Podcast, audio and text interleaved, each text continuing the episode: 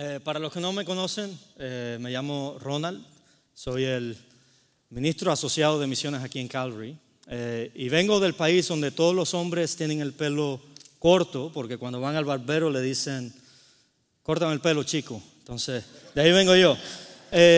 vengo de Cuba y una de las cosas que, que pasamos nosotros, en 1959 llega el triunfo de la revolución cubana, como le llaman el, Partido Comunista allá en Cuba. Eh, y una de las cosas que trajo fue una persecución a, la iglesia. De hecho, eh, en los años 60 mi abuelo fue al seminario y para graduarse, bueno, después que se graduó, él ya estaba como pastor en una iglesia. Y graduándose del seminario, eh, semanas o meses después de haberse graduado, el gobierno comunista de Cuba le dio el regalo, eh, como nuevo pastor ya graduado de seminario, de, irse a la UMAP. Eh, eso pasó en 1964. Para los que no saben, la UMAP es Unidades Militares de Ayuda a la Producción. O sea, se fueron a un campo de concentración. Ese fue el, regalo para, eh, de graduación para mi abuelo y estuvo ahí por dos años y medios. Y esto pasa tres días antes de casarse con mi abuela. O sea, ya estaba listo para casarse y se lo lleva el ejército eh, militante de Cuba que acaba de entrar. Y qué difícil, qué difícil ver que a lo mejor ya te, para él hubiera sido, ya se iba graduando del seminario, se iba a casar, está con esperanzas de comenzar algo nuevo y es llevado a un lugar donde tiene que hacer trabajo forzado. Eh, por mucho tiempo. De hecho, él no sabía si de ese lugar iba a salir vivo o muerto. Eh, en muchas ocasiones pensó que iba a perder la vida por la manera en que estaban tratando a los prisioneros. Eh, qué difícil es mantener la esperanza durante tiempos que no vemos que las cosas van de mal para bien, sino que van de mal en peor. Hubieron unas cosas que se ayudaron a mi abuelo a mantener la esperanza. Cuando yo hablaba anoche con él para recordar acerca de esta historia, él me dijo, las cosas que me mantenieron a mantener la esperanza viva, me ayudaron a mantener la esperanza viva, fue la palabra de Dios y la oración. Eh, de hecho, una de las cosas que hicieron fue de que, aunque no se les permitía hablar de la palabra, eh, los cristianos comenzaron a, y, no se les permitía compartir el Evangelio, obviamente, en este campo de concentración, los cristianos comenzaron a silbar himnos y así se iban conociendo unos con otros hasta el momento que se identificaron y comenzaron a tener una iglesia ahí en el campo de concentración. Este, y se reunieron así por los siguientes dos años y medio, hablando del Señor, animándose unos a otros. ¿Qué hacemos? ¿Qué hacemos cuando estamos en situaciones difíciles que no entendemos y parece que no hay esperanza? Como que las cosas, como decía antes, van de mal en peor. En estas últimas semanas hemos estado estudiando el libro del profeta Habacuc eh, y este es un libro que, como el pastor Julio Barneri habló la primera semana que hablamos de él, en el capítulo 1, es un libro que es un poco diferente a los demás libros proféticos porque es una conversación que tiene este profeta directamente con Dios, representando al pueblo y representándolos, trayéndole a Dios los, los problemas que tiene el pueblo. Algo parecido al libro de lamentaciones. Y no, no, no solo eso, sino de que él está hablando conversaciones duras con Dios acerca de lo que está pasando. Eh, vimos de que, eh, esto es un recuento rápido del libro Habacuc. Habacuc está hablando con Dios porque las cosas en Israel no le están yendo muy bien. Hay mucha injusticia, entonces Habacuc le comienza a pedir a Dios que traiga justicia para eh, que arregle las cosas en, Israel y Dios le dice, sí, yo estoy trabajando en algo. Mira, ahí viene el ejército de Babilonia que va a venir y va a hacer justicia por mí.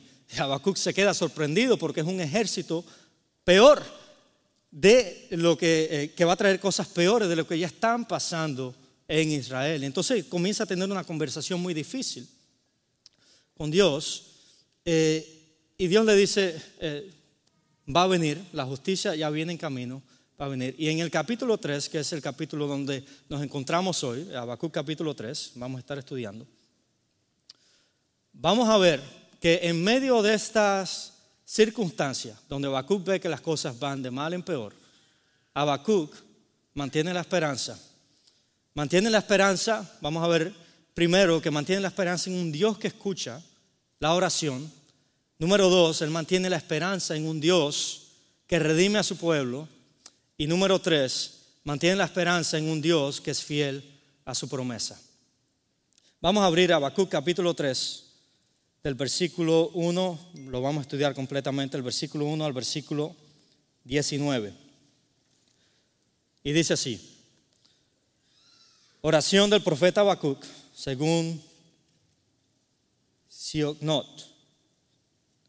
Señor, he sabido de tu fama, tus obras, Señor, me han dejado pasmado. Realízalas de nuevo en nuestros días, dalas a conocer en nuestro tiempo en tu ira, ten presente tu misericordia. Habacuc comienza esta última oración o este, este himno haciendo un clamor a Dios.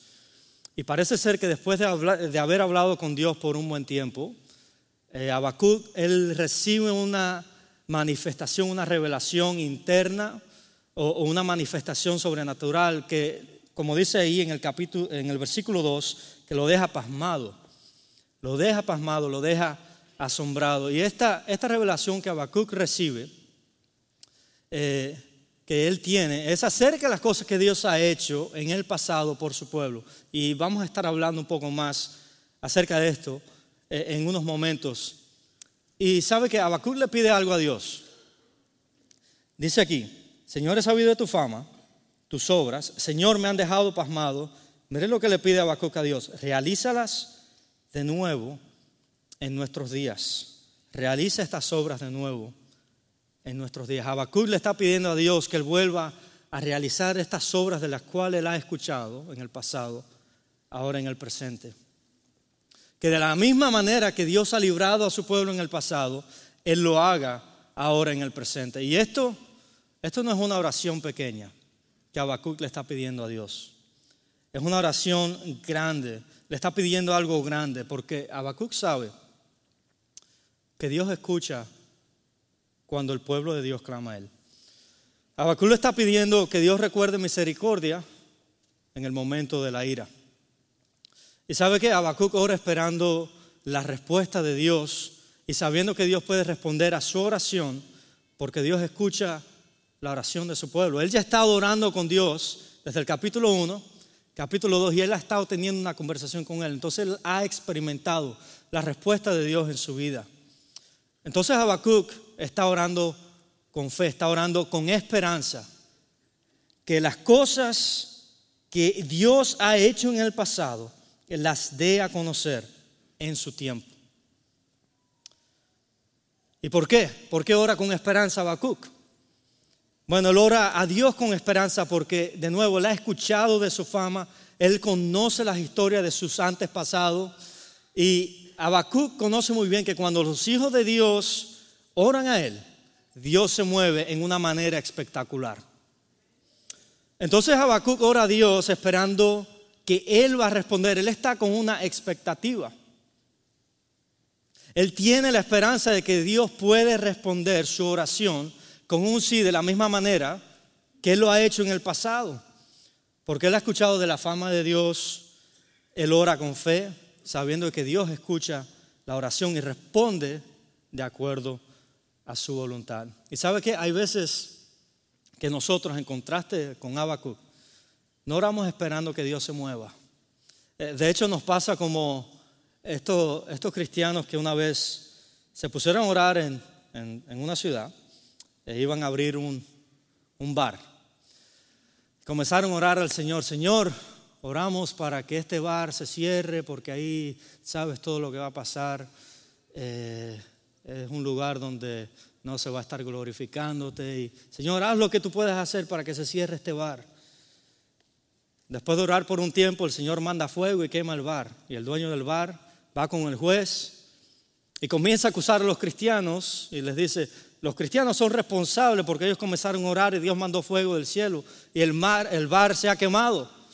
Y los cristianos comienzan a responder, no, nosotros no somos nada responsables eh, acerca de esta situación. Nosotros no, no hemos hecho nada absolutamente que, que, nos haga responsable de esto que ha pasado. Sin importar cómo termine esta historia, hay algo que sí estamos, que, que podemos saber, es de que el impío cree en la oración y los cristianos no. ¿Eh? El impío tiene más fe de que Dios respondió la oración de los cristianos que los mismos cristianos. Y muchas veces nosotros oramos a Dios en una manera sin esperar, sin estar con la expectativa de que Dios va a responder nuestra oración.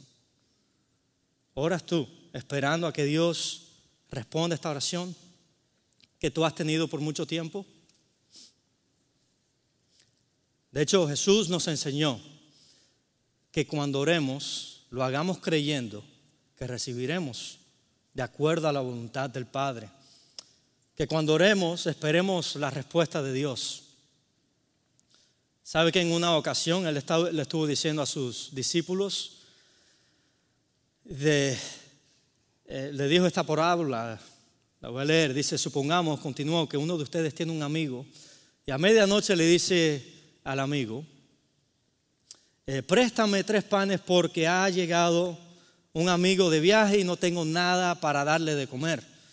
El que está dentro de la casa le dice, no me molestes, ya está cerrada la puerta y mis hijos y yo estamos acostados porque eh, eh, ahora no me puedo levantar a darte nada. Les digo que aunque no se levante a darle pan por ser amigo suyo, sí se levantará por su impertinencia y dará cuanto necesite. Y Jesús continúa hablando y dice, así que yo les digo, pidan y se les dará. Busquen y encontrarán. Llamen y se les abrirá la puerta. Porque todo el que recibe, porque todo el que pide recibe, y el que busca encuentra, y el que llama se le abre. ¿Quién de ustedes que sea padre, si su hijo le pide un pescado, le dará en cambio una serpiente? O si le pide un huevo, le dará un escorpión? Pues si ustedes siendo aún malos, saben dar cosas buenas a sus hijos, ¿cuántos más el Padre Celestial dará el Espíritu Santo a quienes se lo pidan? Entonces cuando oremos, cuando oramos a Dios, cuando clamemos a Dios en momentos duros, en momentos que a lo mejor son muy parecidos a los que Habacuc estaba pasando, cuando estemos angustiados por la injusticia, por la maldad del mundo, ¿cómo debemos de orar? Oremos con esperanza, a la expectativa de que Dios va a responder conforme a su voluntad, de que Dios va a responder nuestra oración. ¿Sabe qué? Eh, Habacuc también tenía esperanza en un Dios que redime a su pueblo. Vamos a leer del versículo 3 al versículo 15. Dice así, de Tamán viene Dios, del monte de Parán viene el santo, su gloria cubre el cielo y su alabanza llena la tierra. Su brillantez es la del relámpago, rayos brotan de sus manos, tras ellos se esconde su poder. Una plaga mortal lo precede, un fuego abrasador le sigue los pasos. Se detiene y la tierra se estremece, lanza una mirada y las naciones tiemblan. Se desmoronan las antiguas montañas y se desploman las viejas colinas, pero los caminos de Dios son eternos. Versículo 7. He visto afligidos los campamentos de Cusán y angustiadas las moradas de Madián. ¿Te enojaste, Señor, con los ríos? ¿Estuviste airado contra las corrientes? ¿Tan enfurecido estabas contra el mar que cabalgaste en tus caballos y montaste en tus carros victoriosos? Descubriste tu arco, llenaste de flechas tu aljaba. Tus ríos sacan la tierra, las montañas te ven y se retuercen. Pasan los torrentes de agua y ruge el abismo levantando sus manos. Versículo 11, el sol y la luna se detienen en el cielo por el fulgor de tus veloces flechas, por el deslumbrante brillo de tu lanza. Indignado marcha sobre la tierra, lleno de ira, trillas las naciones. Saliste a liberar, a liberar a tu pueblo, saliste a salvar a tu ungido, aplastaste al rey de la perversa dinastía, lo desnudaste de pies a cabeza. Con tu lanza le partiste, les partiste la cabeza a sus guerreros que endurecidos querían dispersarse con placer se lanzaron contra mí como quien se lanza con un pobre indefenso. Pisoteaste el mar con tus corceles, agitando las inmensas aguas. Este es un lenguaje un poco difícil de entender, pero básicamente lo que está diciendo aquí, e, esto es un recuerdo de lo que Dios hizo en el Éxodo, cuando Dios libró al pueblo de Egipto, ah, cuando liberó a los israelitas de Egipto. Eh, como mencioné antes, ya que fuera una, una, revelación interna o una manifestación, que una, una visión que tuvo Habacuc acerca de, de esto que, que, pasó en el pasado, eh, creo que Dios permite que esto pase para que Habacuc recuerde el poder de Dios. Eh, alguien dijo una vez que, recordar es volver a vivir. Y yo creo que eh, es por esta razón por la cual Habacuc tuvo esta revelación acerca de lo que Dios había hecho en el pasado. Y al cantar, cuando Habacuc comienza a cantar este himno, él hay, algo de esperanza que comienza a renacer. Y lo vamos a ver más adelante. ¿Por qué? Sabe, Abacú comienza a, cantar este himno y él estaba reconociendo, cuando él comienza a cantar este himno, él estaba reconociendo que Dios está por encima de cada área de la cual nosotros podamos pensar. Y que cuando Él se mueve, el mundo que está, eh, eh, eh, el mundo tiene que obedecer. La naturaleza, las enfermedades, los gobiernos, son cosas que están fuera de nuestro control hasta cierto punto, pero cuando Dios se mueve, tienen que obedecer. Obedecieron cuando Dios comenzó a enviar las plagas sobre Egipto, los ríos se convirtieron en sangre, la naturaleza, eh, eh, Egipto se llenó de ranas, de moscas, de, fuego cayó del cielo, granizos cayeron del cielo. Una nación poderosa fue totalmente destrozada, porque no hay nada que se le pueda presentar a Dios. No hay nada que sea más poderoso que Dios. ¿Sabe qué? ¿Quién puede decirle al huracán que se detenga o a la tierra que deje de temblar en medio de un terremoto? ¿Quién puede decirle al mar que retroceda y, que se abra en dos para que todo un pueblo pueda trazar, pueda pasar por el medio sin, sin mojarse, sin que sus pies sean mojados. ¿Quién tiene ese poder? ¿Quién tiene el poder para sanar todo tipo de enfermedades? O decirle a las pandemias que dejen de existir. ¿Quién tiene el poder para levantar o para quitar reyes? ¿Quién tiene el poder para estremecer las naciones con solamente una mirada?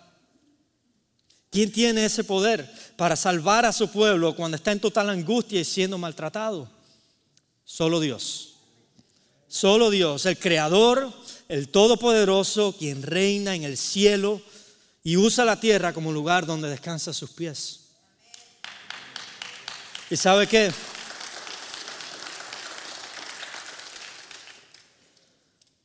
Abacú recuerda y espera en un Dios que redimió a su pueblo en el pasado.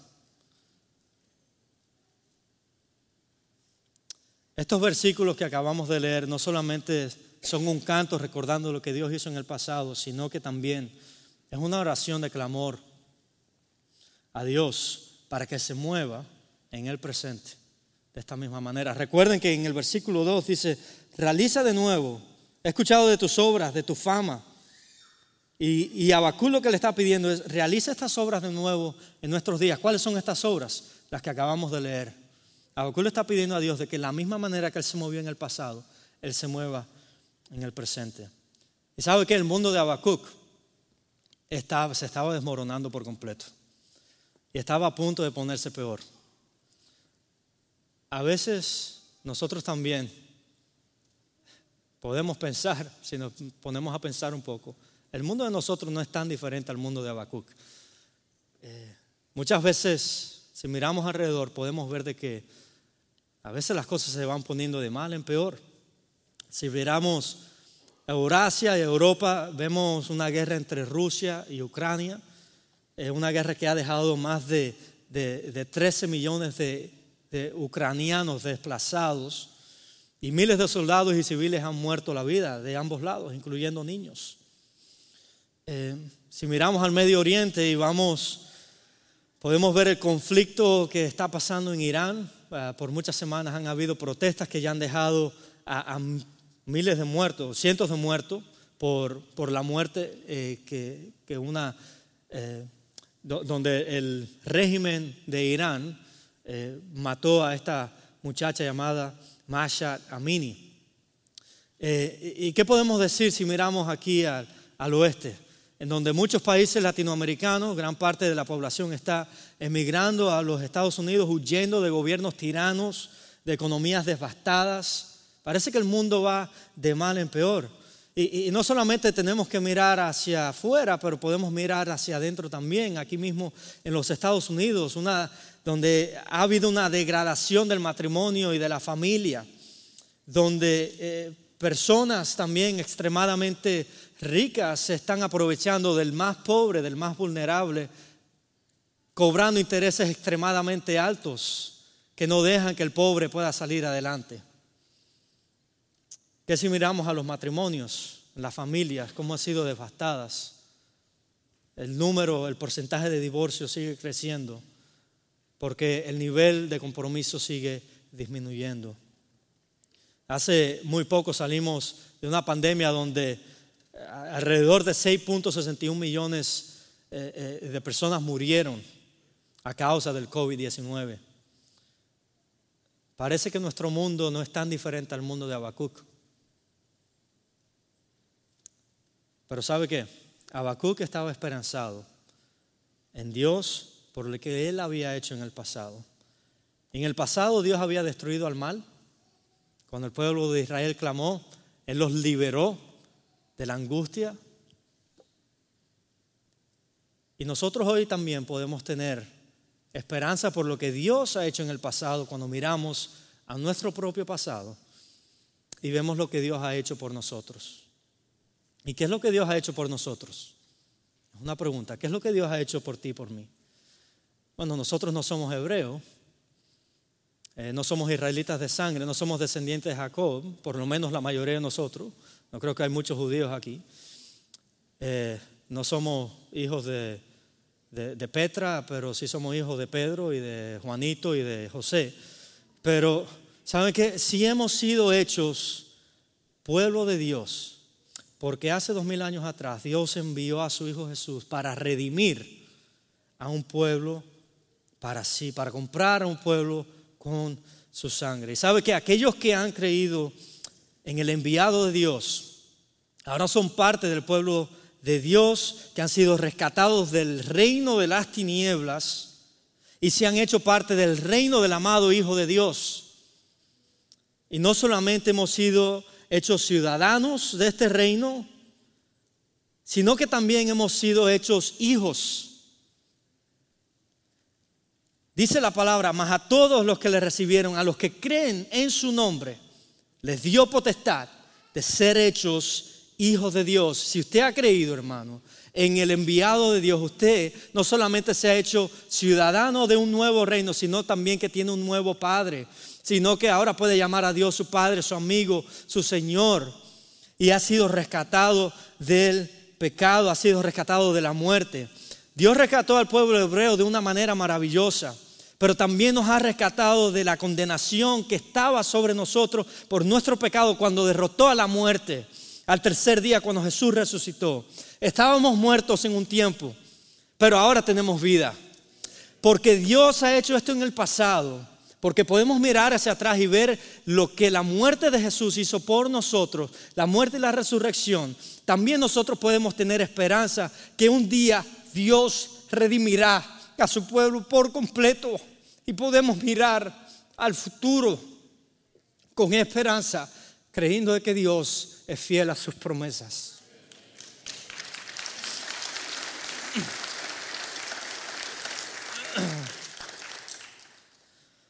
Últimamente, Habacuc termina así, del versículo 16 al versículo 19. Al oírlo, se estremecieron mis entrañas a su voz me temblaron los labios, la carcoma me caló en los huesos y se me aflojaron las piernas. Pero yo espero con paciencia el día en la calamidad, en que la calamidad vendrá sobre la nación que nos invade. Aunque la higuera no florezca, ni haya frutos en las vides, aunque falle la cosecha del olivo, y los campos no produzcan alimentos, aunque en el aprisco no haya ovejas ni ganado alguno en los establos, aún así yo me regocijaré en el Señor, me alegraré en Dios mi libertador. El Señor omnipotente es mi fuerza, da a mis pies la ligereza de una gacela y me hace caminar por las alturas. Habacuc está en expectativa de lo que Dios va a hacer. Él tiene la esperanza en un Dios que, es fiel a su promesa. Y después de cantar este himno, lo único que él puede hacer es esperar. Las cosas no se están poniendo mejores. Las cosas no están mejorando para Habacuc. Pero él está esperando porque él tiene fe. Él está esperando que en las cosas que aún no ve. Y eso es lo que es la fe. La fe es la certeza de lo que se espera, la convicción de lo que no se ve. Es fácil tener esperanza, cantar Dios de, Dios de milagro, Dios de imposible, inigualable, tú eres invencible, no tengo temor. E-, es, es fácil cantar estas canciones cuando las cosas van bien, cuando las cosas van mejorando, cuando vemos progreso en nuestras vidas, pero cuando las cosas van de mal en peor, como decimos allá en Cuba, cuando el zapato comienza a apretar, es difícil, es difícil mantener la fe, es difícil mantener la esperanza. Eh, aquí Abacú comienza diciendo, aunque la higuera no florezca, ni haya frutos en las vidas. Esto es un lenguaje eh, eh, un poco, está hablando de un poco de privilegios, son lujos. La higuera, el olivo, ah, son un poco de lujo. Ah, a lo mejor si se nos quitan un poco de privilegios, si no tenemos un poco de lujo, podemos estar un poco bien y como quiera podemos seguir hacia adelante. Pero ¿qué pasa cuando las cosas van empeorando? Como se va de que, aunque la higuera, aunque la higuera no florezca ni haya frutos en las vides, ahí van un poco de lujo. Aunque falle, la cosecha del olivo, poco de más lujo, la aceituna y demás. Pero ahora mira dónde se va. Y los campos no produzcan alimento. Oh, el, el, el, olivo, el aceite se está acabando. Ah, cocinamos con agua y sal, por lo menos.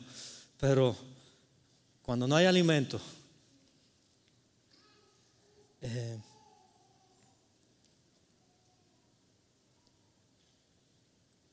aunque en el aprisco no hay ovejas ni ganado alguno en los establos, eh, cuando las cosas van de, bueno, perdí mi empleo, perdí mi empleo, ahora tengo una enfermedad que no sé cómo voy a a, poder seguir hacia adelante. esta enfermedad que me acaban de decir es una enfermedad que probablemente termine en muerte. Eh, y bueno, no solo eso, ahora tengo una familia y, y ¿qué, ¿qué, hago con mi familia? ¿Cómo, ¿Cómo puedo mantener la esperanza? ¿Dónde, ¿Dónde está la luz? Cuando el túnel parezca yéndose de una oscuridad densa a algo más profundo y más oscuro, ¿cómo nos mantenemos nosotros? Mire lo que dijo Habacuc. Aún así, yo me regocijaré en el Señor, me alegraré en Dios, mi libertador. Eh, sin importar las circunstancias, Habacuc se mantiene con esperanza. ¿Y cómo sabemos esto? Porque él decide regocijarse. Uno no puede regocijarse si no hay esperanza. E, e, el gozo el gozo no puede venir si tú no tienes esperanza en tu vida. La esperanza necesita estar presente para que tú te puedas regocijar en algo, para que tú puedas tener eh, eh, fe y, ganas de seguir adelante. Y Habacuc, en el capítulo 2, Dios le dice algo a Habacuc. Le dice, el, justo va a vivir por su fe. Y Habacuc nos da un buen ejemplo de cómo una persona justa vive. Habacuc nos está enseñando aquí de que aunque las cosas no vayan de, mal para bien, de hecho vayan de mal en peor, de Guatemala a Guatapeor, como dicen por ahí, eh, eh, él se mantiene con fe. Él se mantiene con fe y nos da un buen ejemplo de cómo el justo vive por la fe. De cómo el justo vive por la fe. Habacuc se puede regocijar porque él sabía que, Dios cumple sus promesas. Eh, él sabía que Dios no iba a dejar a su pueblo destruido y desmoronado, sino de que Él iba a mostrar misericordia, que Dios iba a rescatar a su pueblo en algún momento, aunque no lo veía en el momento. Él confiaba, como dice aquí, aún así yo me regocijaré en el Señor, me alegraré en Dios, mi libertador, en el Dios de su salvación, es en quien confiaba Habacuc. Y sabe, el día de hoy somos desafiados a creer como Habacuc, a ser hombres y mujeres justas que viven por la fe. Eh, a vivir con esperanza porque Dios es fiel a su promesa. Y, y fíjense, una de las promesas que el Señor nos dejó, nuestro Señor Jesús nos dejó, es de que Él un día va a regresar por los suyos. Y no solo eso, sino de que Él va a hacer también todas las cosas nuevas. Va a renovar todas las cosas. Las va a hacer nuevas en la manera que Él eh, las hizo al principio. Fíjense lo que dice en Apocalipsis, capítulo 22, del versículo 1 al versículo 5. Apocalipsis 22, del versículo 1 al versículo 5. Dice, luego el ángel me mostró un río de agua viva, claro como el cristal que salía del trono de Dios y del Cordero, y corría por el centro de la calle principal de la ciudad. A cada lado del río estaba el árbol de la vida que produce doce cosechas al año por un mes, una por mes. Y las hojas del árbol son para la salud de las naciones. Y fíjense lo que dice aquí, ya no habrá maldición el trono de Dios y del Cordero estará en la ciudad. Sus siervos lo adorarán, lo verán cara a cara y llevarán su nombre en la frente. Ya no habrá noche, no necesitarán luz de la lámpara ni del sol, porque el Señor Dios los alumbrará y reinará por los siglos de los siglos. Tenemos que preguntarnos, ¿Cómo podemos tener esta fe como Habacuc? Bueno, solo podemos tener esta fe como Habacuc si conocemos lo que Dios ha hecho y si tenemos una relación con Él. Habacuc podía tener esperanza en el Dios, su libertador, porque primero él, conocía que Dios había, lo que Dios había hecho en el pasado. él conocía lo que Dios había hecho por su pueblo en el pasado. Pero no solamente tenía un conocimiento intelectual, sino que también él conocía a Dios personalmente. Desde el capítulo 1 él está teniendo una conversación, una relación con Dios. Y él está teniendo una conversación con Dios porque él lo conocía como su rey, como su salvador, como su amigo. Y una pregunta que debemos de hacernos es, podemos conocer a Dios el día de hoy de la misma manera que Abacú lo conocía? Y la respuesta para eso es, claro que sí. Yo quiero hacerte dos llamados en esta mañana. El primero es para aquellos que ya conocen a Jesús como su Salvador eh, y, ya están viviendo una vida por fe. Eh, y ese, llamado es para ti. Si tú estás pasando por un momento duro donde la esperanza se te hace difícil de encontrar eh, y tú quieres orar, le voy a pedir a los diáconos que pasen aquí al frente. Puedes encontrar un diácono con el cual puedes orar. Y, queremos orar por ti para ayudarte en que en estos momentos duros tú recuerdes lo que Dios ha hecho por ti en el pasado y mantengas la esperanza.